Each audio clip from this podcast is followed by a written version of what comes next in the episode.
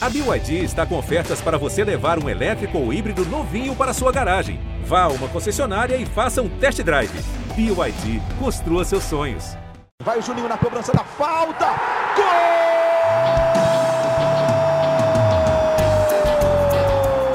Está entrando no ar o podcast. Sabe de quem? Do Vasco! Do Vascão da Gama, do Gigante da Colina. É o GE Vasco.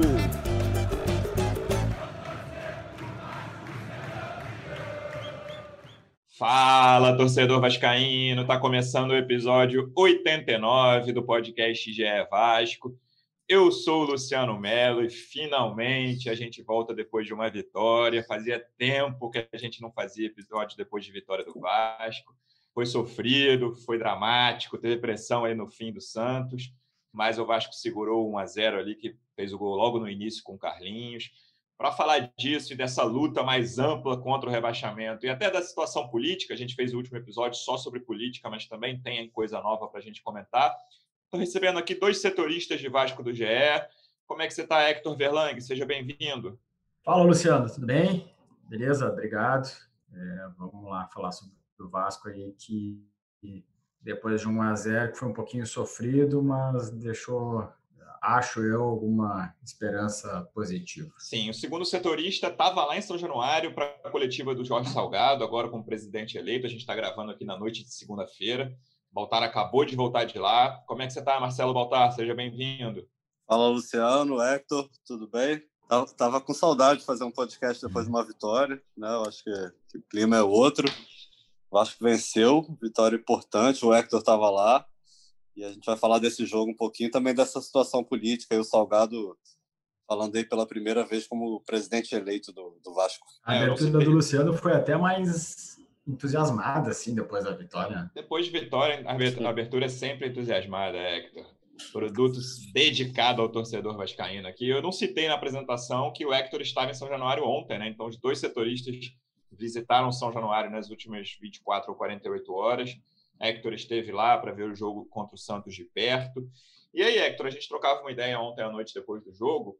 É, me pareceu uma coisa que o Sapinto agiu corretamente, e assim, na minha, na minha visão com atraso, ele demorou a tomar essa atitude, que era, cara, o Vasco tem opções muito ruins nas pontas, né? A gente já conversou isso em alguns episódios. Gustavo Torres é um jogador muito limitado, o Vinícius vem muito mal, o Thales também, mesma coisa, não consegue se firmar. E aí ele continuava jogando com dois pontas, dois pontas, e sempre dois caras que iam muito mal no jogo. E aí o que ele fez foi, ainda que ele tenha negado, eu queria até que você conversasse sobre isso também, o Sapinto negou que mudou o esquema na, na coletiva depois, mas ele povoou mais o meio campo, né? botou jogadores de característica de meio campo, pelo menos, jogou com o André, jogou com o Marco Júnior, jogou com o Carlinho, jogou com o Juninho, e achei que o Vasco teve uma organização que estava faltando nos últimos jogos, tanto defensiva, ofensivamente não melhorou muito, né? Vamos, sejamos sinceros que claro que foi muito condicionado pelo gol no início. O Vasco é um time que com o nervosismo, com a tensão ali da, da luta contra a zona, faz um gol e a, a tendência é segurar. O Vasco não vai para cima de jeito algum. O Vasco só vai para cima em jogos nos quais ele já está perdendo. Nem no, no empate ele costuma pressionar. Foi, ficou, a parte ofensiva do Vasco ficou muito condicionada pelo gol cedo mas achei que defensivamente voltou a ter uma organização que chegou a ter nos primeiros jogos com o Sapinto e alguma coisa com o Ramon lá no início do brasileiro também. Eu acho que sim, concordo com basicamente tudo que tu falou. É, queria dizer só que lá em São Januário estava um calor, cara, acho que deve ter sido um dos dias mais quentes que, que eu peguei no estádio, estava muito, muito quente. E isso certamente é, prejudicou o jogo, acho que o jogo poderia ser mais dinâmico, né? mas enfim, Acho que o Sapinto pensou bem o jogo. Eu, eu, pelo menos, nunca tinha dito isso aqui. Pô, o Sapinto pensou bem o jogo deu certo. Eu acho que ele pensou muito bem com o que ele tinha. Ele acabou tendo confirmado uma ausência do Benítez às vésperas do jogo. Né? O Benítez teve um, um problema muscular, aí, um edema. Não se sabe nem se ele vai ter condições de jogar contra o, contra o Atlético no, no dia 27.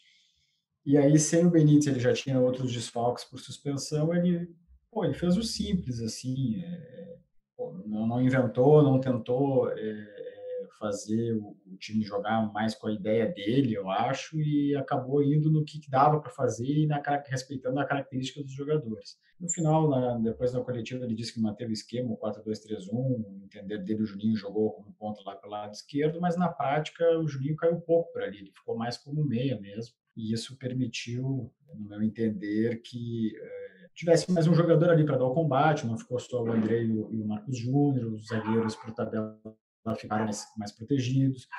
Isso permitiu que os laterais, é, ó, o cachorro aqui do, do vizinho participando do podcast. Esse adora o nosso podcast. Ele é presença certa, né, cara? É, e permitiu que os laterais, especialmente o Léo Matos, tivessem mais condições de subir, o Henrique do outro lado, enfim, não é da característica dele, ele tem muita dificuldade no apoio.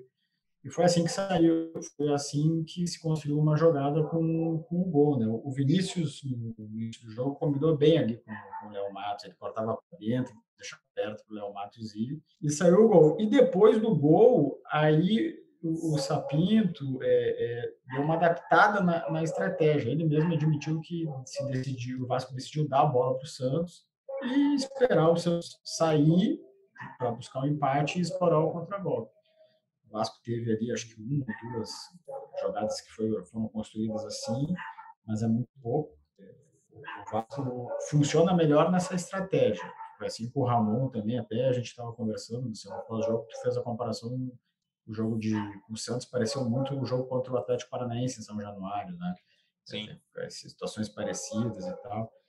Desde o Ramon, o Vasco funciona melhor assim. O problema é que o Vasco está no na zona do rebaixamento e precisa é, é, superar adversários. Talvez essa não seja, é, no mundo ideal, a melhor estratégia para superar adversários, para fazer gols, para vencer jogos. Mas é assim que esse time do Vasco melhor rende. Então, por tudo isso, o Sapinto acertou, os jogadores é, melhoraram, inclusive individualmente. achei o Castan melhor do que em rodadas anteriores, que ele estava muito irregular. E deu, acabou dando tudo certo. O Santos com um time misto, né? Acho que é bom lembrar isso também depois de ter vencido muito bem o Grêmio Libertadores, deu, o deu uma preservada em alguns jogadores. O Baltar, um nome que foi, era muito falado pelos, pelos torcedores, principalmente nas últimas semanas, era o do Juninho, né? Era um cara que o Sapinto claramente não curtia ou não curte muito, ele deixou isso bastante claro na, na coletiva depois do jogo contra o Fluminense, na semana passada e a torcida sempre pedia, bota o Juninho, bota o Juninho. Semana passada ele postou até uma foto na praia, que também aí a torcida já não ficou, já não curtiu tanto é, o que o Juninho naquele momento. Mas achei que ele fez um jogo de razoável para bom, assim. Ele teve um lance que ele sai driblando, quase faz um golaço no primeiro tempo ali, ele erra o passe na hora que está faltando um zagueiro só para ele driblar, ele tenta o cano e erra o passe. É, acho que, achei que cansou no segundo tempo. Quando ele saiu, concordei com a saída dele ali quando, quando o Sapinto tirou. Mas é uma nova opção, e na minha opinião, com as opções de hoje ali do elenco do Vasco, principalmente essas opções ofensivas pelo lado, o Juninho pode ser titular porque ele consegue fazer isso também, fora jogar de volante ali, que é a posição de origem dele. O Juninho é um nome que a gente sempre debate aqui, né? Que, que a torcida pede muito. Assim, o Juninho, eu acho que sempre que, quando entrou, não teve algumas atuações ruins, oscilou um pouco, é um jovem, mas desde o início do ano ele mostrou que tem, tem condições nesse elenco de estar jogando, seja como titular ou como uma opção. E por isso a gente vinha, vinha causando estranheza ele não estar nem participando, né? não ser uma opção do, do Sapinto. Eu acho que isso passa um pouco, o Sapinto nunca falou sobre isso, mas me parece ser um pouco em relação à postura, a postura dele pesa um pouco. Ontem ele entrou, eu acho que ele entrou bem, até jogando numa posição ali que, que a gente não está muito acostumado a vê-lo, né? ali mais pela esquerda, mas como o Hector falou, ele também jogou muito ali no meio de campo, fez essa jogada. Eu acho que é um, que é um cara ainda mais com, com essa provável saída do Benítez aí, é um cara que tem que estar tá brigando ali para ser titular. Eu acho que entrou bem ontem ali junto com o Carlinhos, foi outro que fez uma boa partida que, que também é um cara que oscila muito, mas, mas ontem foi bem ali com o Juninho essa dupla. E vamos ver, eu, eu, ao contrário de você, não pelo fato do Juninho ter saído, eu, eu estreiei na hora que ele resolveu colocar o Marcelo Alves. É, talvez a mudança é, do esquema, né? Porque o mudança do esquema. É, povoado ele estava dando certo. Estava dando certo, enfim. Eu acho que chamou muito o Santos para cima ainda mais. Por outro lado, a gente viu ali o Marcelo, o Jadson, a zaga funcionando bem ali no jogo aéreo como até foi citado na transmissão né, do, opção pelo, pelo, pelo Marcelo Alves, que é um zagueiro alto. Tá? É, eu acho que a zaga se portou bem ali com três zagueiros. Deu certo, né? o Vasco ganhou. Na hora eu estranhei muito, achei que, que o Vasco estava chamando muito o Santos para cima, mas, mas foi, foi o que funcionou. É, vocês citaram esse jogo contra o Atlético Paranaense, lembrou muito mesmo. O Vasco fez um gol no início, depois segurou a pressão. O Santos ficou muito em cima, mas também não teve muitas chances claras. Né? Eu acho que o Vasco se comportou bem ali e o Juninho ganhou pontos. Passa a ser uma opção aí para o Sapinto, que não, que, que não vinha utilizando, né? vinha utilizando muito pouco. Talvez a principal evolução do time, é, talvez não, para mim foi a principal evolução do time contra o Santos, foi essa organização defensiva, porque o Vasco vinha de jogos em que ele estava muito exposto, mesmo quando jogou com três zagueiros, não foi o caso do jogo contra o Fluminense, mas também contra o Fluminense quando eram já quando ele já tinha mudado para dois zagueiros, o, o adversário criava chance toda hora. E o Vasco faz um gol ali e basicamente, principalmente no segundo tempo, tanto antes quanto depois da substituição, o Vasco recuou muito. Assim, claro que é um time que tem dificuldade de atacar, mas o Vasco deu a bola para o Santos. O Santos faça o que quiser, com o Soteudo ali no intervalo, depois com o Marinho, com a, os outros garotos do Santos, alguns bons, outros nem tanto.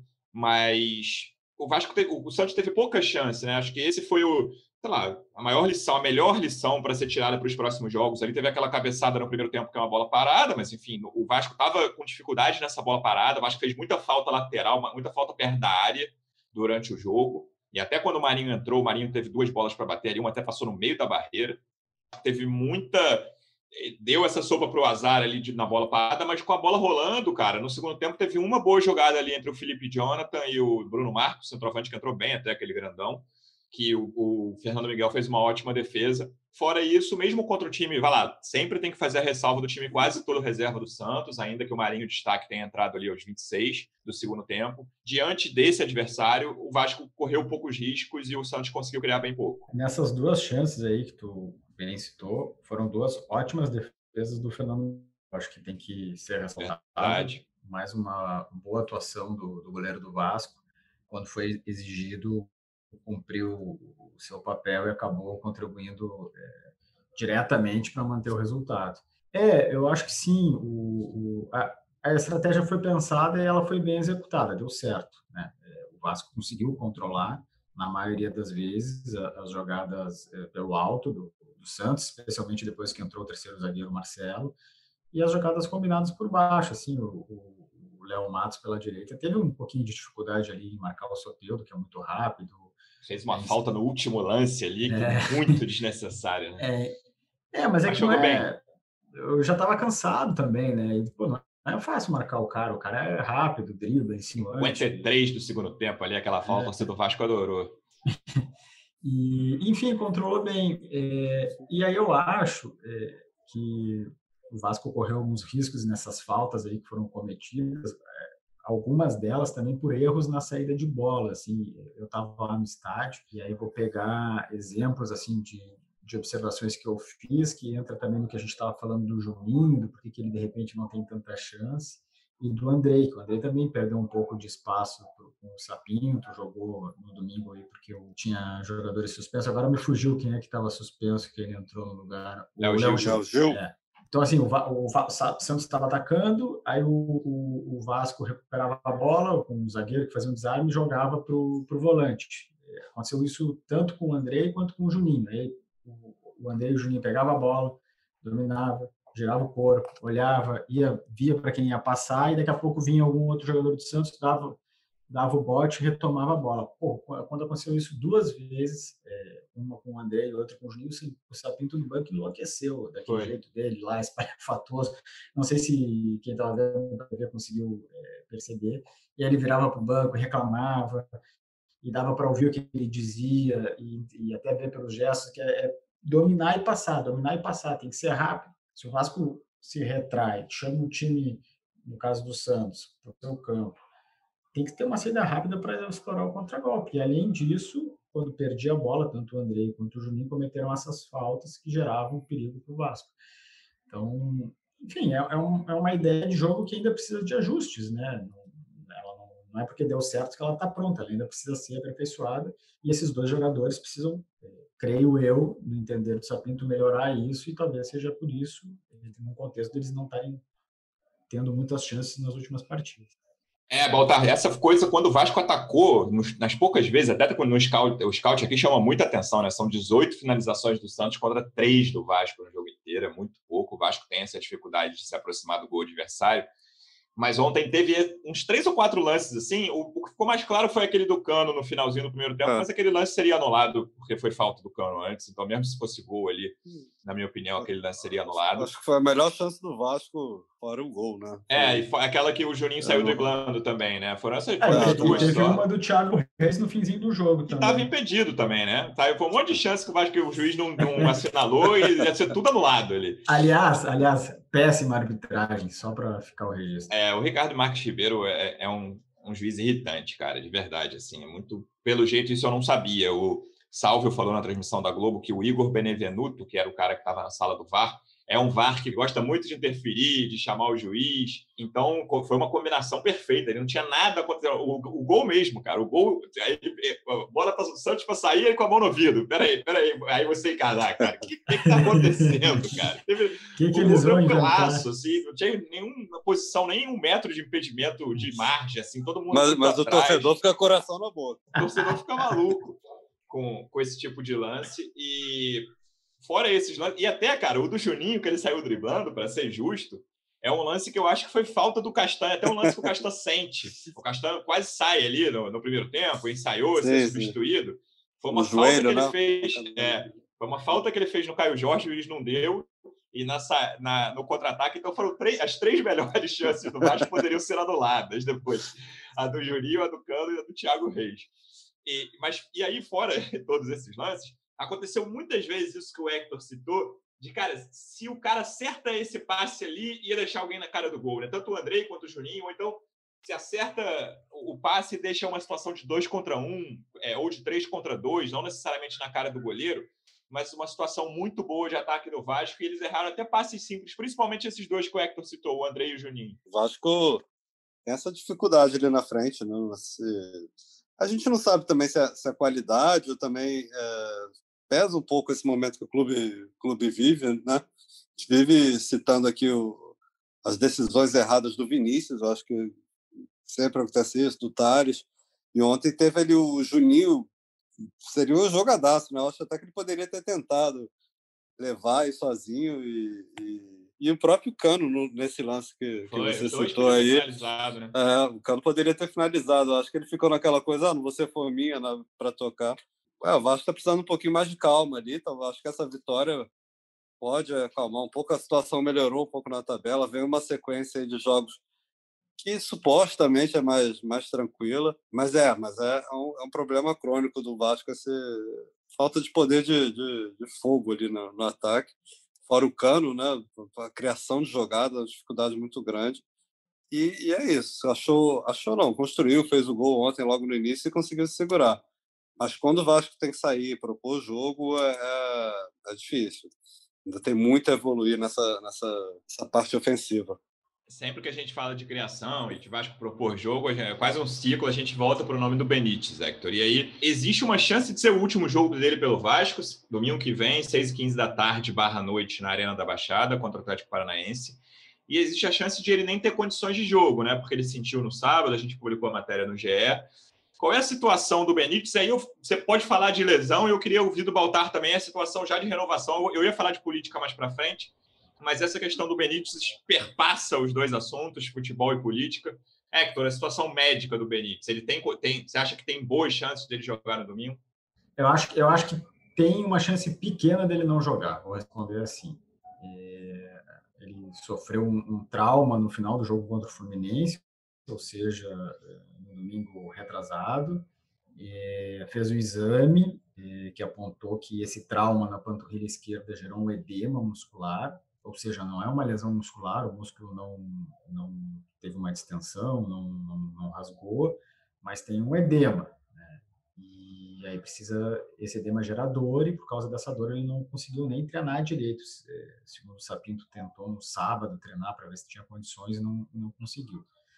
Está fazendo tratamento, inclusive vai fazer tratamento aí intensivo, é, até no, no Natal, é o dia que o, que o, Vasco vai dar folga para os jogadores.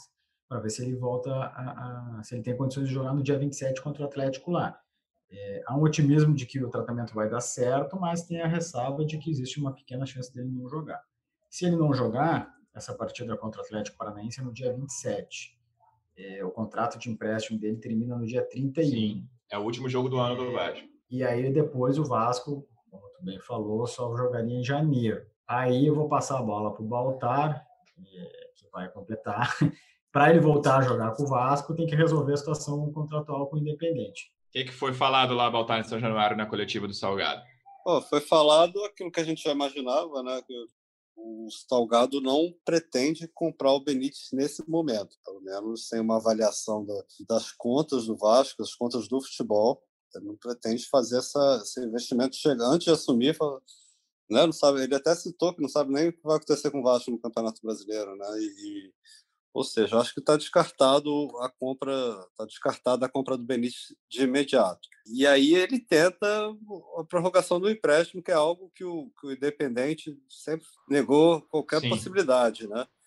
Mas a gente está vendo aí, o prazo já, já, estourou, já se esgotou, e, Independente continua falando aí com com o Vasco, com o empresário dele, a gente não sabe até que ponto o Independente tem essas propostas concretas. É, eu ia né? perguntar isso. É. Você tem essa impressão de que não chegou muita coisa na mesa é, do Independente? Eu tenho. Eu tenho. Porque, porque dia 15 acabaria o prazo. Eu acho que se eles tivessem algo melhor do que o Vasco está oferecendo, eles estariam doidos para acabar o prazo para vender o Benítez melhor, apesar da vontade do jogador, que já falou várias vezes, não, mas o Independente... Tivesse, assim, né, não precisava nem falar mais nada, querido. Ele está vendido para o Clube X, obrigado por é, tudo, Vasco, tá né? Exatamente. E eles, não, dá mais, mais um tempo. Na terça, quando acabou, eles falaram, não, vamos dar mais dois dias. Aí a gente procurou de novo na Foi. quinta. Ah, vamos ver. Que novo... Então a impressão é essa. Também não tem muita opção, não. É, até acredito que eles, né, porque, pelo que o Independente fala, o empresário fala, estejam conversando com os clubes, mas algo concreto assim na mesa, melhor do que o Vasco está propondo, eles não têm eu imagino. Mas, de qualquer forma, não sei se eles vão topar emprestar se, o Benício por mais dois meses. Acho que a vontade do jogador pode pesar, tá? mas hoje eu vejo ele mais distante um pouco aí de continuar, porque, porque o Salgado deixou claro que não vai fazer esse investimento e nem se vai fazer lá na frente também. Vai caber uma avaliação, ele elogiou muito o jogador. A gente conversando ali com as pessoas, todo mundo gosta do Benítez, acho que todo mundo entende a importância do Benítez né, para o Vasco, mas é um jogador também que, que vem, não vem conseguindo ter uma sequência grande né, de jogo. É, se machucou, agora está tá de novo machucado, enfim, por diversos motivos aí, e geralmente por questões físicas, né? Teve questões de Covid também. Então, é, o Vasco devendo salário, são dois meses de salário atrasados, eles entendem que não, não cabe prioridade ser manter o salário em dia, tudo, não cabe o investimento desse tamanho. Agora, vamos ver como que o Independente vai reagir, se aceita esse empréstimo. Mas, por enquanto, hoje ele parece mais distante do que já esteve. Sim, concordo com você. Hector, para a gente fechar a página futebol antes de partir para a política, eu queria falar de três jogadores, que os, os três suspensos, né? O Neto Borges, o Léo Gil e o Thales. Cara, eu tenho dúvidas sobre os três, se eles vão voltar ao time nesse jogo contra o Atlético Paranaense. O Henrique teve aquela atuação Henrique normal, de uma atuação segura defensivamente, muito pouco inspirada, quase nula ofensivamente. Pediu um pênalti ali que achei que ele deu uma forçada, podia ter entrado mais na área. O Léo Gil, eu acho um jogador muito menos dinâmico do que todos que jogaram no meio de campo ontem. Tanto o Andrei, quanto o Marco Júnior, quanto o Carlinhos, o próprio Juninho, que foi um pouquinho mais adiantado. E o Thales talvez no lugar do Vinícius, mas assim, se, mantendo esse tipo de, de jogo, saiu um ponta, né? Então ele briga por uma, uma posição só, seja com o Vinícius, que eu não achei que fez um bom jogo, achei que jogou mal. Você até falou do início que ele fez algumas jogadas com o Léo Matos, é verdade, mas não gostei da atuação do Vinícius no geral. São três caras que. O Thales não, o Thales vinha pegando o banco direto. Mas que hoje eu vejo a posição deles ameaçada depois dessa suspensão, contando, claro, com a vitória do Vasco.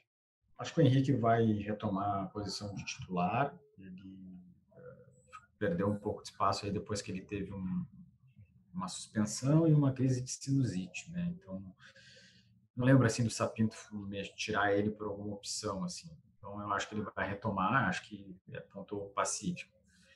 E aí, é, é uma boa questão, é um bom debate para semana para a gente tentar acompanhar É, eu acho que o Thales não joga. É, eu acho que o Sapinto não já vinha mantendo o Thales como reserva, não tem porquê para esse jogo mudar. E no meio, aí ele vai ser uma escolha bem. É, uma escolha baseada no, nos, conceitos do Sapinto. Assim, ele, ele elogiou muitos jogadores que estavam fora ontem, que são importantes, uma ideia assim, acho que de, de unidade de grupo. Elogiou o desempenho de quem jogou, mas ele fez algumas ressalvas em relação ao Juninho, que já tinha feito é, no pós-jogo contra o, contra o Fluminense, né? É, falou uma coisa mais ou menos assim de é, ele precisa evoluir taticamente. Essa foi, foi a expressão. É, o, Gil é um cara mais experimentado, né? Ele teve uma sequência bem maior com o Sapinto, então não sei, eu não vejo assim o Juninho é, novo titular do Vasco. Ainda acho que ele é, vai precisar Sim. melhorar algumas coisas que o Sapinto entende que tem que melhorar para ter uma, uma, uma titularidade garantida. Então, acho que o Henrique fica, acho que volta o Gil e o Thales joga. Pode ser. Eu tenho dúvidas sobre o Gil. É um cara que chegou com muita moral no Vasco. Começou bem aquela estreia contra o Corinthians, apesar de ser uma derrota no jogo que ele entrou no segundo tempo. Ele foi o melhor do time naquele jogo. Então, acho um cara de duas marchas abaixo ali. É, Inclusive, então... comparando com o restante dos caras do meio, que não são brilhantes, mas acho que jogam duas marchas acima. Falei o que eu acho que vai acontecer, não que eu necessariamente concorde. Eu acho que é, ele, é, ele atrasa o time, cara. Eu acho ele um jogador lento. É. Eu acho que é um jogador que ele tem um bom passe, beleza. Ele pode fazer um cruzamento numa bola parada, num escanteio, mas acho que é só. Né? O Juninho tem drible, o Carlinhos finaliza, o Carlinhos chega mais à área. Eu acho que, sem falar no, no, no dinamismo para o time, os dois que jogaram ontem, no domingo, é, na minha visão, a, a, acrescentam de mais. De acordo. Baltar, vamos partir para essa seara política. A gente fez um podcast na sexta, falamos bastante sobre a decisão judicial. O Leven, na quinta, disse que ia aceitar, ia acatar, porque era uma promessa. E agora a gente vê alguma, alguns apoiadores dele dizendo que ah, tem que recorrer. Ele ainda não disse nada, só soltou umas reclamações sobre a justiça do Vasco, posta nos stories do Instagram reclamando sobre a justiça do Vasco, não, sobre a justiça do Rio enfim, algumas coisas assim, mas por enquanto não parece que vai mudar. O, o judiciário está de recesso, sempre bom lembrar. Pelo menos nas próximas duas semanas, acho quase impossível que haja qualquer mudança. A posse do Salgado deve ser ali entre 15 e 20 de janeiro, ainda não tem uma data exata. Foi uma coletiva, cara, de poucas definições, assim, né? Mas foi uma coletiva meio que em missão de paz, achei curioso ter sido dentro do clube, né? Tipo, é uma, acho que foi também passou por isso essa coletiva. Olha, eu sou o presidente eleito, estou falando aqui dentro de São Januário, ao lado do Campelo, que logo foi embora, como você pode explicar melhor para gente. Mas o Campelo começou a coletiva ao lado do Salgado.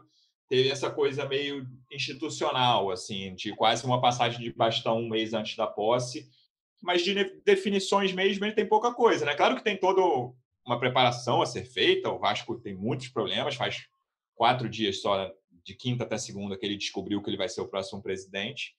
Então, tem um longo caminho, mas quem esperava respostas ou é, anúncios nessa segunda não foi exatamente o que aconteceu.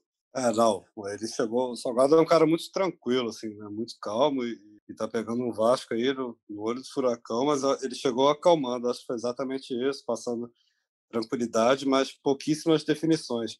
Ah, ele está numa situação assim, é até complicado, que geralmente o, o, novo presidente assume em janeiro, no início de temporada, né? que é a hora mesmo de mudanças, de, de anunciar coisas. Embora eu acredite que ainda nessa área de futebol ainda não tenha muita definição né, em relação a nomes, tá? ele está tomando muito cuidado para não influenciar, que isso não influencie qualquer declaração dele, qualquer coisa colocada de, de um jeito meio estranho, pode ele tem medo que, que influencie negativamente no elenco.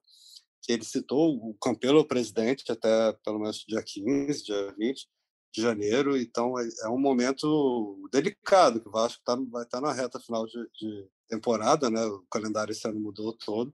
Então acho que tem esse lado também dele não não querer chegar bancando nada, falando eu que, tô, eu que mando agora aqui, está querendo passar tranquilidade para futebol do Vasco. mas também ficou, ficou muito no ar, né? Essa questão do Benítez que é mais emergencial. Ele falou aí o nome do Rodrigo Caetano, né? Eu acho que foi a única. Embora já, o nome já estivesse circulando, tá? já tivesse até os arcos já tinha dado aqui no, foi.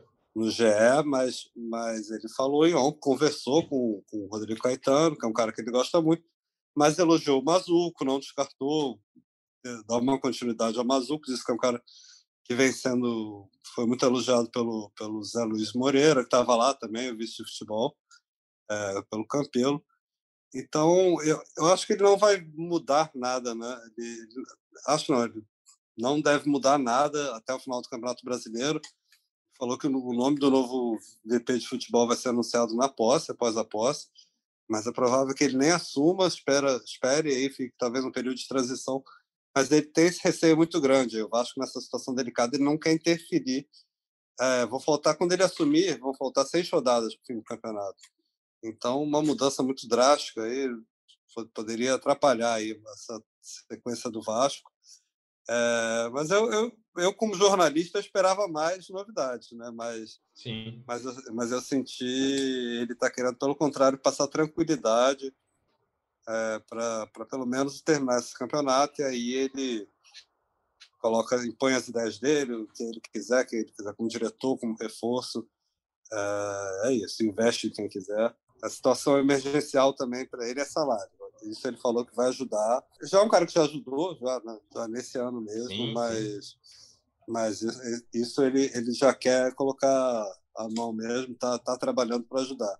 Mas essa parte mais técnica, de quem vai ser o nome, reforço, diretor de futebol, isso aí ele não. Ele ficou bem na dele, por enquanto. Um contraponto ao que tu falou, Luciano, não acho que ele descobriu só na quinta-feira que vai ser o presidente do Vasco. Ele sabe, sabia que existia essa possibilidade desde o dia 14 de novembro, quando teve a eleição que ele venceu. Teve um tempo para, é, eh, se tivessem as condições de fazer algum anúncio de alguma medida hoje.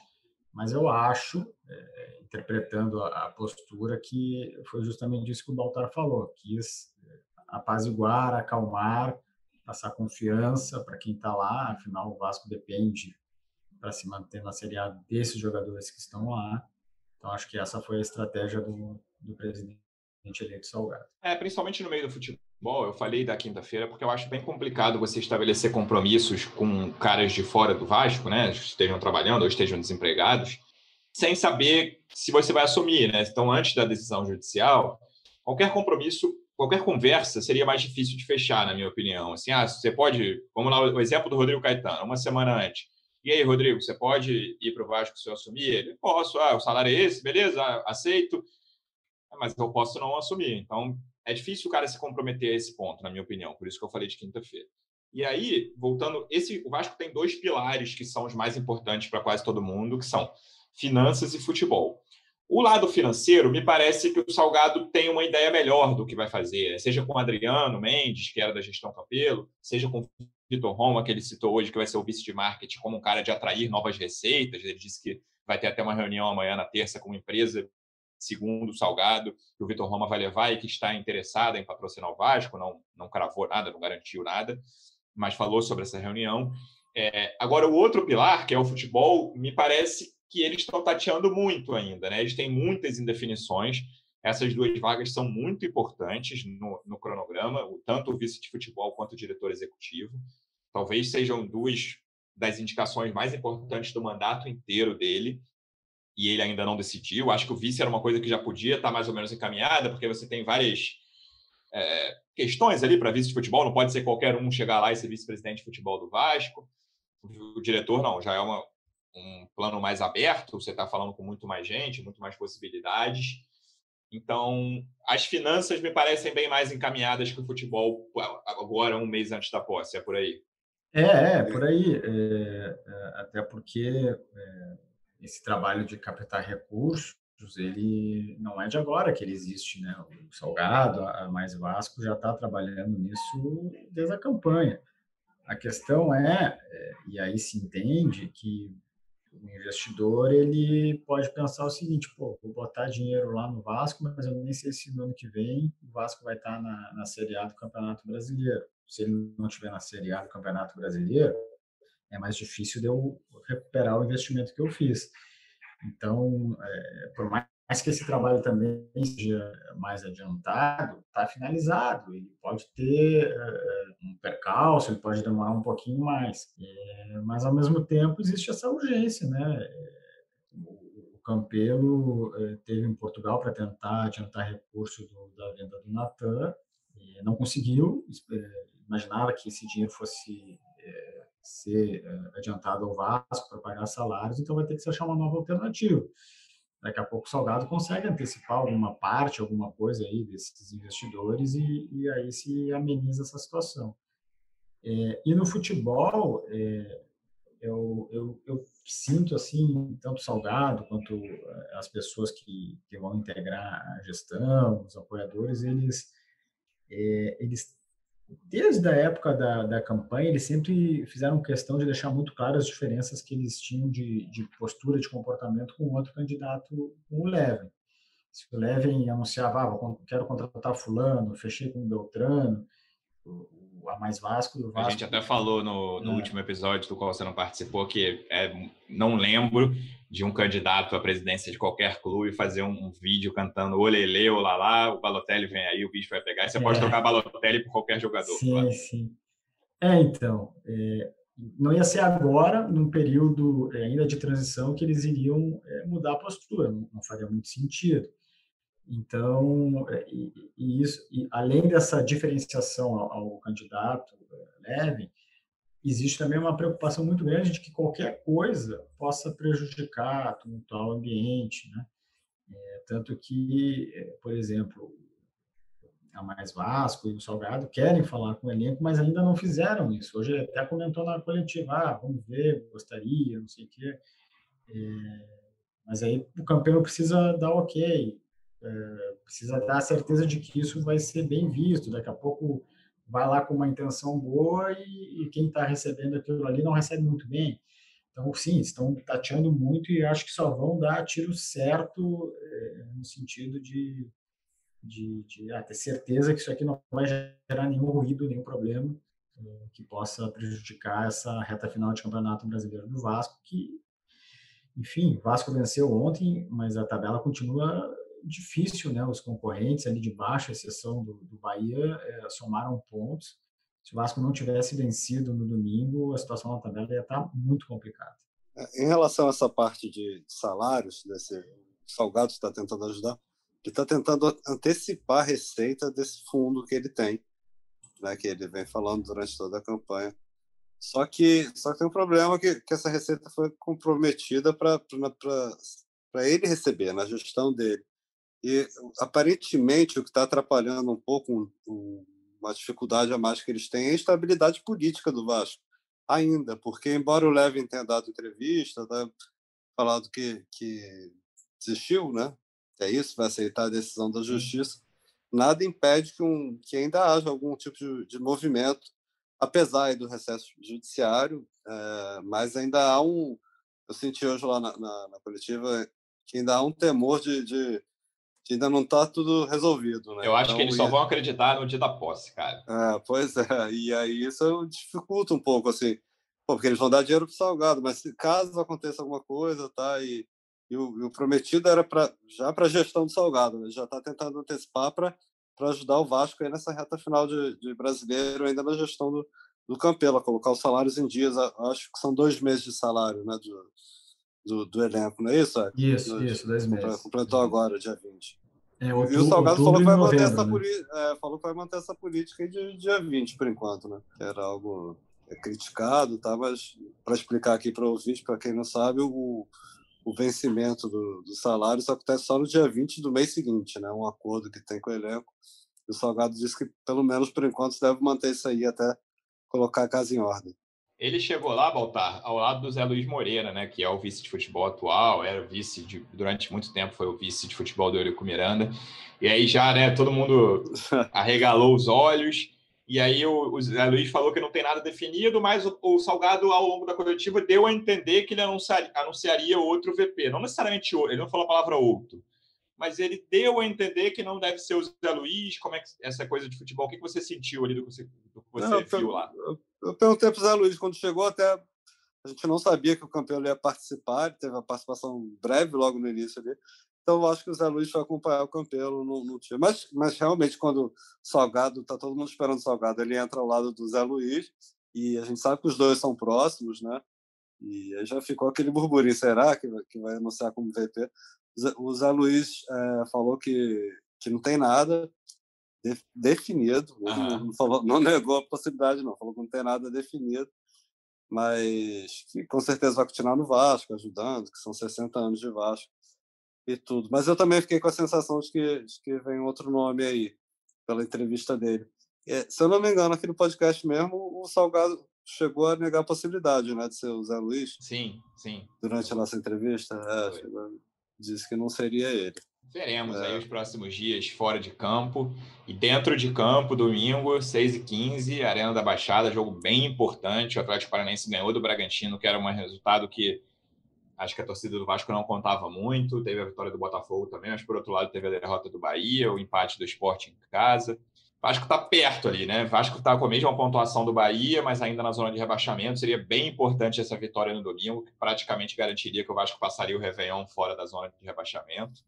Daria mais calma. Assim, é, e é curioso que cada vitória em campo dá um pouco de tranquilidade fora também, né? E aí cada derrota aumenta a tensão, aumenta as, aumentam as polêmicas. Então, na segunda-feira a gente volta. Eu desejar, Hector, Feliz Natal para você. Obrigado mais uma vez pela sua presença. E na semana que vem a gente volta. Valeu, Luciano. Feliz Natal a todos. É, não sei se eu vou participar de mais alguma outra edição antes da virada do ano, então já vou poder desejar também um feliz ano novo. Vamos lá. Ano que vem está aí e tem mais. Um abraço. Baltar, Feliz Natal. Semana que vem a gente volta. Obrigado pela presença, amigo. Valeu, Feliz Natal a todos. O Hector já tirou o corpo fora, né? não vou passar. Não é, cara? ano que vem vocês me procurem, tá bom? Mas Feliz Natal a todos e uma semana tranquila, né? Depois de muito tempo, com uma vitória do Vasco e com Pô, fazia eleições, tempo mesmo. eleições definidas. Natal mais tranquilo aí para todos os vascaínos. Eu estarei aqui, se eles me abandonarem, eu faço o podcast sozinho na semana que vem, mas torcedor vascaíno Feliz Vou Natal. mandar a figurinha agora. Ativou o modo drama. Aproveite com a sua família o Natal com distanciamento. A pandemia está aí. Obrigado pela audiência. Até semana que vem. Um abraço.